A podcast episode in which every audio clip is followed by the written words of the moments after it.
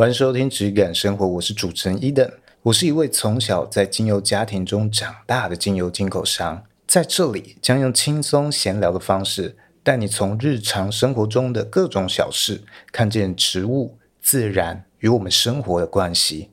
无论你是否曾经接触过精油，都可以在这里和我一起探索你理想中的质感生活。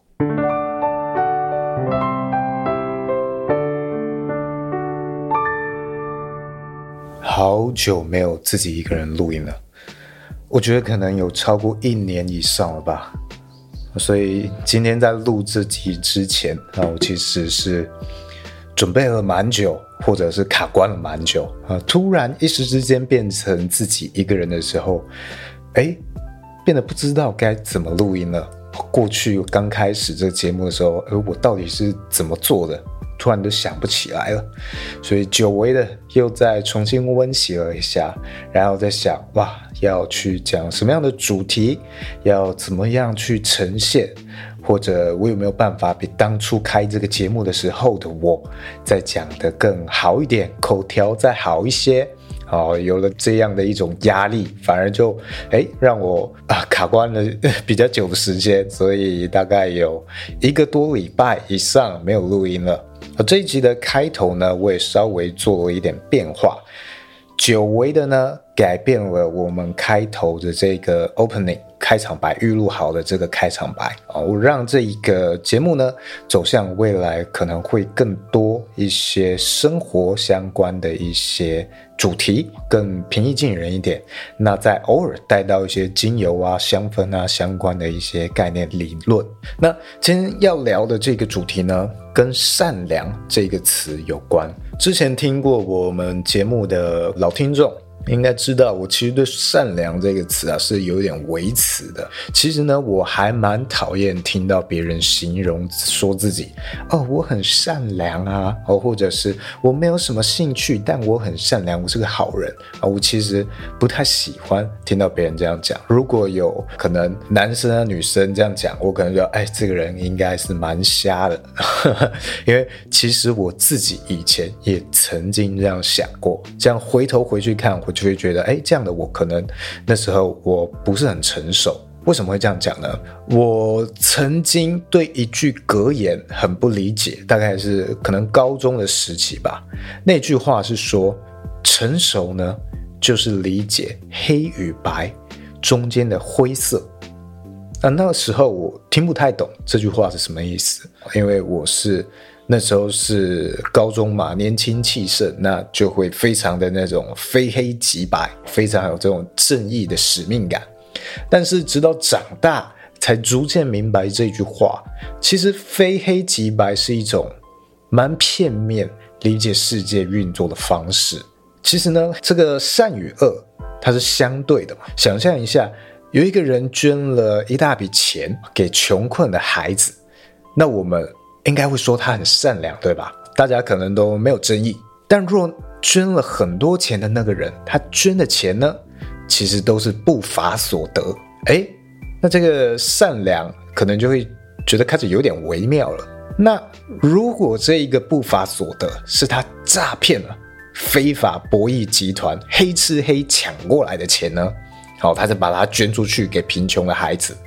哇，那瞬间他好像就变了英雄一样。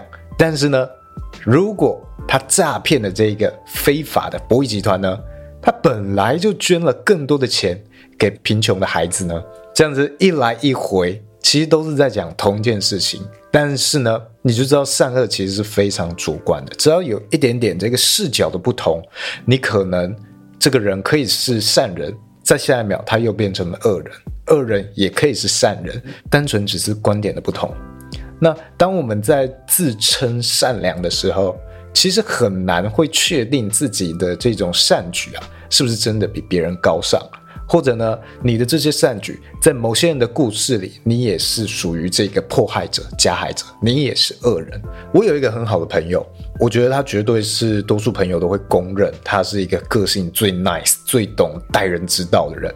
每次呃，因为他家住算是我家回去的路上顺路了，那我很常就会载他，顺道载他，那他都会很主动，都会贴我一些像是停车费啊，或者请饮料之类，就是很会做人啊。你会觉得你帮他做一点小事也是非常舒服的，因为他懂得怎么样去。平衡你的内心，好，应该是这样讲。我觉得很会做人、很会交际的人都是这样子。那总之，他就是一个很 nice 的人，很有耐心，而且很有 EQ，很少会看到他生气。而他有一段时间呢，介入别人的感情，把对方的另一半抢走，是对当时的我，那时候有点道德洁癖嘛，非黑即白，我就会觉得，哎，有一点惊讶，因为我不觉得他原本是会做这样事情的人，他是非常与世无争的人。那我就问他。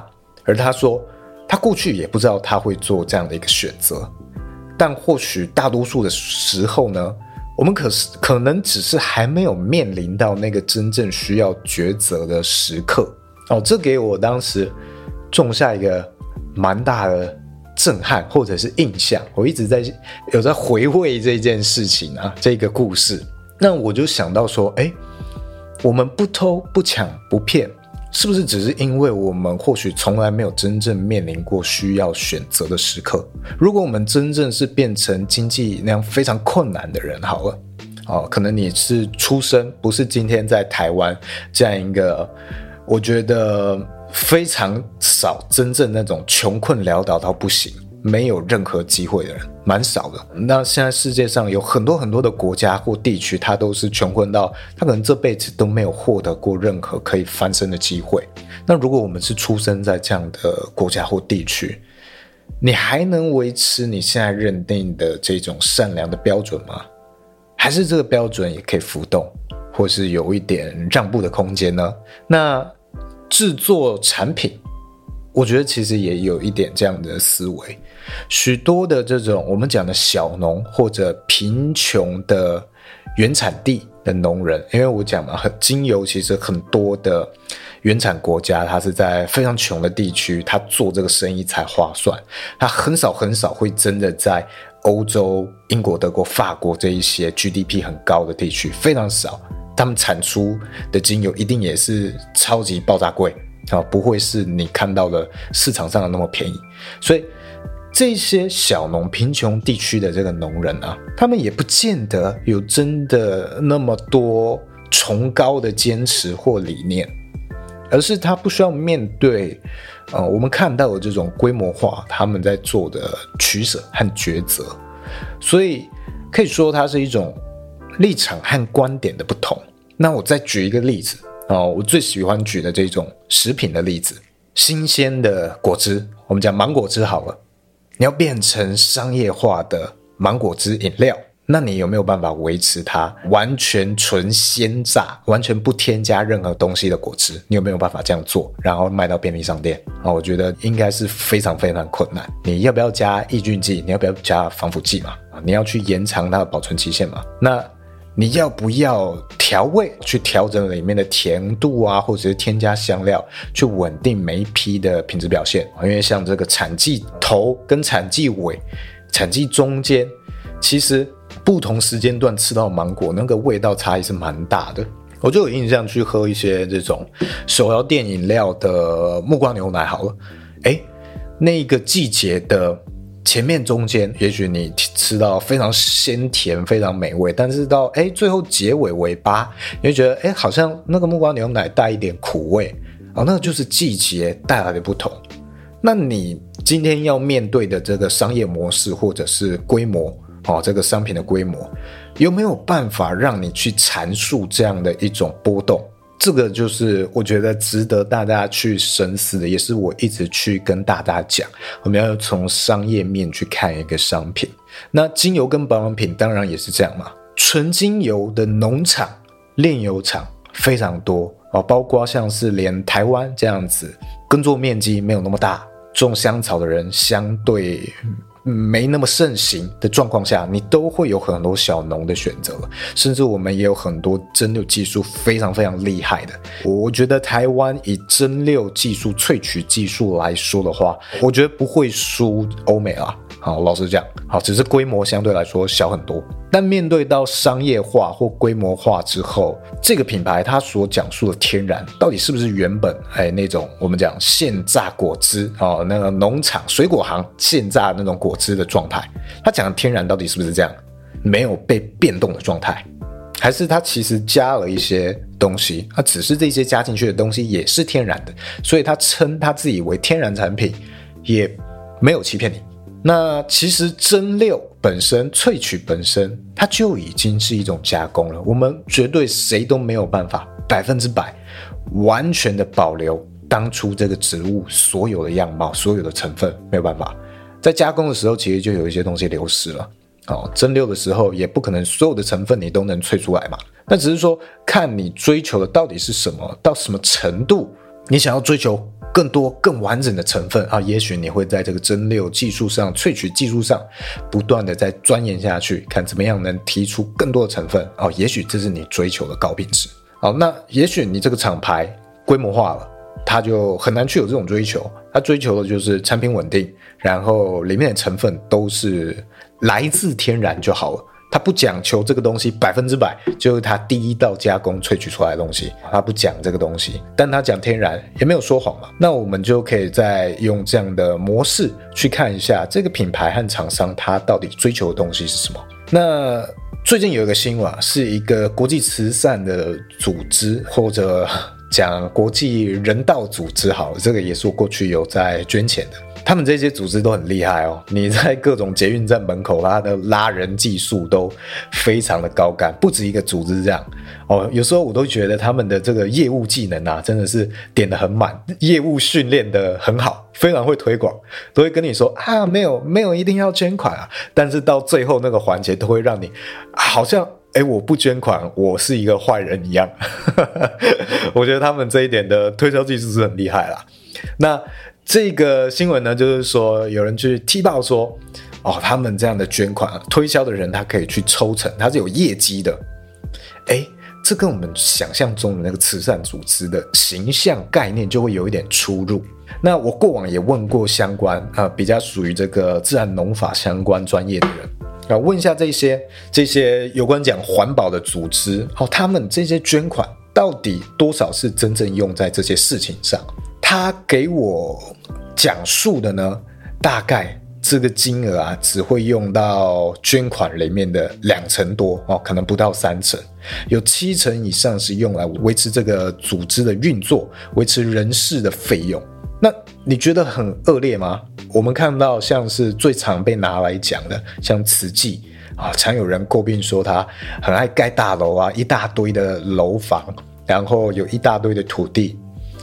但也真的有许多的公益，像之前土耳其的地震，他们就第一时间能够有非常大规模的组织去做救援，也要有他们这么大规模才能够迅速去推动。所以有时候真的很难去评价这里面到底什么是对，什么是错。那如果能够被轻易辨别的善与恶。我觉得或许应该被明确区分了，例如你杀人，那这个社会就是认为你不对嘛。那你去捐钱，好，捐钱给需要资助的人、需要救助的人，那这是一件善事嘛。那如果你今天是一个啊杀人犯，你去捐钱了，那我觉得他的功过不应该去混为一谈。也不应该相抵，而去要分开来看。你该被判刑、该被审判的部分就要被审判，那你该要被表扬的部分哦，也不避讳。而在这个能够轻易分辨的善恶之外的这些啊、黑与白之外的这些部分呢，或许比较多都是我们的主观啊，是我们个人的喜好或这个社会大众公约数的喜好。所以呢，其实我们就遵循自己的意志就好，也不要过多批判别人的选择，因为这个选择呢，这个标准呢是很浮动的。那像是精油品质这件事啊，我一律建议去从商业规模、商业模式这件事情来审视一个品牌或厂商。这也是我整个节目一直以来在讲述的事情嘛。因为一切事物都有它应该要去遵循的商业逻辑，不是说你没有办法突破，但是这样的框架你要去突破，然后特立独行，你需要有非常独特的想法和创意，你才能跳突出这样的一个机制。那既有这样的，哎，你看它的模式，哎，你这样子去反推回去，你大概就可以看出一个品牌或一个厂商。他有没有在他的行销的文案上面说谎，去套路你，去看看他是否合理？那什么样的产品，什么样的精油制造模式，才算是在做一个良善的生意呢？我走到今天呢，我其实已经逐渐明白，我其实不是要做什么芳疗界的良心啦。其实大家如果从比较前面的集数听到现在，我的态度是有很多的。我觉得算柔和化吧，或者是试着要更客观，因为我开始逐渐理解到不同人立场之间，他们所理解的事情跟面对的困难不一样。那我也比较明白，我不是要做这一种啊，众人皆醉我独醒啊，我要踢爆不良的黑心厂商，这不是我要做的事情。因为每一个生意都有他要维持下去，他必须要做的选择。那我今天在追求这一种。我认为的纯粹啊，这种的品质，其实就只是在做我自己喜欢的事情而已。那今天路边假设有人正在乞讨，我捐钱给他，你们觉得最大的获益者是谁？是这个乞讨的人吗？其实不是诶，其实是你自己。你不一定能够真正帮助到别人嘛，不一定真正能帮助到这到乞讨人，搞不好他钱就是拿去呃吸毒啊、买毒品之类的。但你有需要去理解到这个层面吗？没有。其实你只是要满足自己救助他人的心情，如果能帮到他人，当然更好嘛。但其实它比较像是一种自卫心理，追溯到这个本源啊，我们都是为了自己的喜好和需求在行动的。我认为这个其实不应该打上什么大义的旗帜，所以我们就选择自己的喜爱的事物和认同的事物吧。好，如果我们没有要深入追求到那么深的话，好，那再分享一下我最近在做些什么事。如果有在 follow 我我的 IG 的啊，就是都是为了好眠的 IG。好，如果还没有追踪的，可以点那个每集下方的资讯栏位去追踪一下，看一下。我之前有说，我尝试要做虾皮的零售嘛，是独立于我之前的品牌零售品牌，也独立于我的批发之外的，就是我要做一个尝试，因为我许多的客户可能比较，他们要做生意的话，可能比较会是属于这种的类型的呈现方式啊，在虾皮啊或个人的 IG 上做品牌，所以我打算。亲自走过一轮，好，了解一下这个市场真正的需求。那虾皮我要做什么尝试呢？我打算用我的精油搭配精炼油做复方。好，这边的精炼油呢，我指的是市售一般被标榜是冷压油的这些油。啊，比较平价的这些冷压油，啊，我一律都把它当成是精炼油来看待。就像我说的，真正的好的精冷压油是非常贵的，所以这种一公升零售价在一千以下的，我通常都是把它当成是精炼油。啊，我指的就是这种的这一种油。那我曾经说过呢，精炼油在芳疗的疗效这方面效果，我觉得差强人意。啊，它算是勉强堪用，但是它有一个很大的优势是。高品质的冷压油比较没有办法取代的，除了这个保存的稳定度之外啊，这个优势呢就是气味可以做到很淡，哦，甚至做到无色无味。这一点是美容业者在实作上很多客人想要的效果，或者是想要的诉求。那我今天尝试这样的复方，不是推翻自己，然后去反过来捧精炼油也不错啊，精炼油也很好，而是。我想像我说的，我去探讨不同的可能，好，不同视角的人他说的品质是什么东西，亲自走一轮。那这种没有浓厚基础油气味的产品，确实有人有这样的需求，而且可能这个才是零售消费者他不太熟悉芳疗或精油领域这个呃评判标准的人，他们第一时间想要去筛选的标准。有些人会觉得啊，太黏腻啊，是一种品质不好啊，它气味太重是一种品质不好。就像很多人在选择保养品的时候，其实第一时间他选的是什么？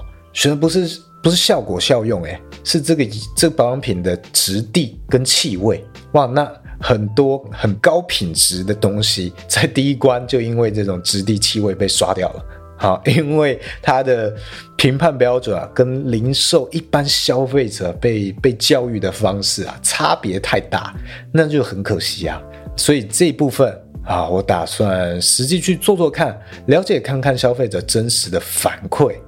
另一方面，也是跟我原本零售的品牌直测要做出差异化。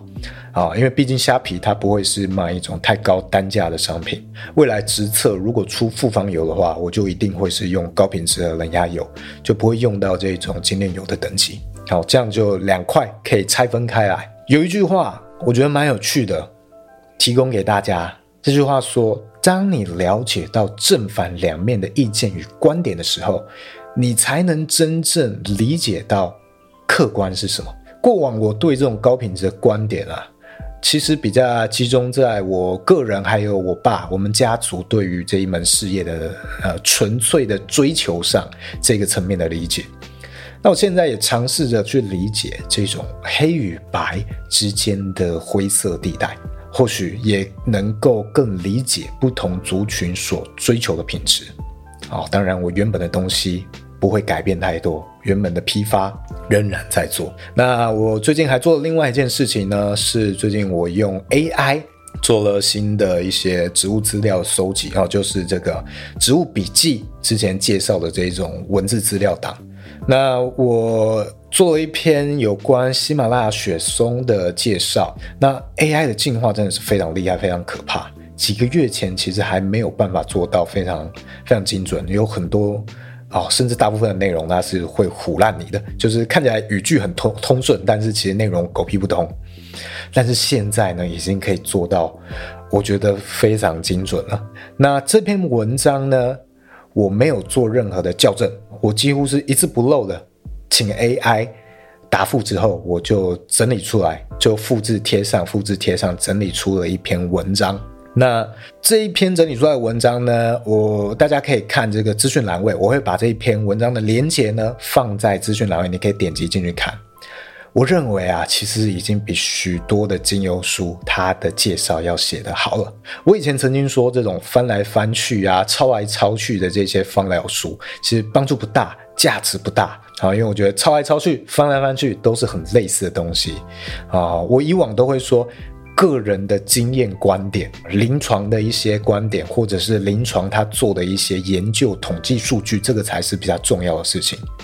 那我觉得这件事情已经完全应验了，已经被推动到非常快速的一个地步了。速度快的话，这整篇文章的介绍呢，我才用了大概十五分钟就可以产出。